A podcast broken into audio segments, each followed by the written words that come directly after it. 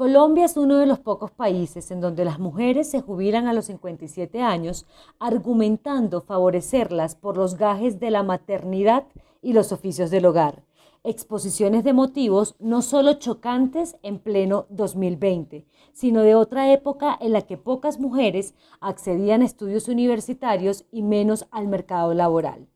El llamado refuerzo pensional sucede tres años antes de alcanzar la edad de jubilación, es decir, a los 55 años, edad en la que es imposible conseguir un empleo, situación que está condenando a las mujeres colombianas a una prematura obsolescencia laboral, justo en el momento de mayor madurez profesional y personal de cualquier ser humano. Mientras que para un hombre los 55 años es la edad de tener mayores aspiraciones en responsabilidades corporativas, para las mujeres esa edad es su último respiro profesional. Una situación incubada por los formadores de políticas públicas que deliberadamente defienden la más machista de todas las leyes nacionales. Es el mejor ejemplo de efecto cobra. ¿Qué ocurre cuando una política pública o decisión económica surte justamente el efecto contrario? Cuando los británicos intentaron unificar India, tuvieron que luchar contra la plaga de las serpientes cobra. A uno de los economistas enviados a ese país se le ocurrió la idea de pagarles a los lugareños por cada cabeza de culebra muerta. El éxito de la medida duró hasta que se dieron cuenta de que los indios estaban criando cobras para vender sus cabezas a los colonizadores británicos. El cuento se trae a colación porque seguramente quienes idearon que las mujeres se jubilaran antes querían favorecerlas y protegerlas, pero nunca proyectaron que en algún momento futuro ellas les competirían a los hombres por los mismos roles y funciones en el sector público, y las empresas y la prematura edad de la jubilación a los escasos 57 años sería una desventaja.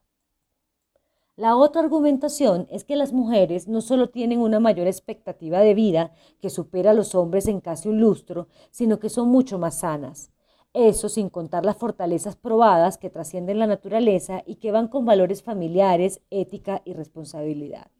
Si las cifras generales de jubilación en Colombia son bastante pobres, Colpensiones tiene 1,3 millones de jubilados y los fondos privados unas 200 mil, las cosas cuando se segmentan por género son mucho peores en el caso de las mujeres. Muy pocas acceden a una pensión por el simple hecho de que un buen porcentaje se retira del mundo laboral cuando queda en embarazo y empieza a educar a sus hijos. Y si se observan las cosas en el sector agropecuario, la situación es similar a países como Haití y Bolivia en este continente y a lo que sucede en África. Es muy machista jubilar a las mujeres a los 57 años y ese debe ser un cambio prioritario para este gobierno que se ha preocupado por la igualdad de género y en hacer cumplir a rajatabla la ley de cuotas.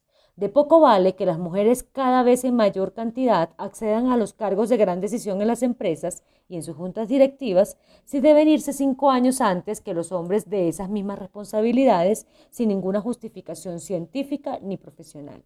La ley de cuotas no debe ser una simple moda laboral, debe ser un nuevo rasgo cultural en las empresas que deben decidirse por darles más oportunidades a las mujeres.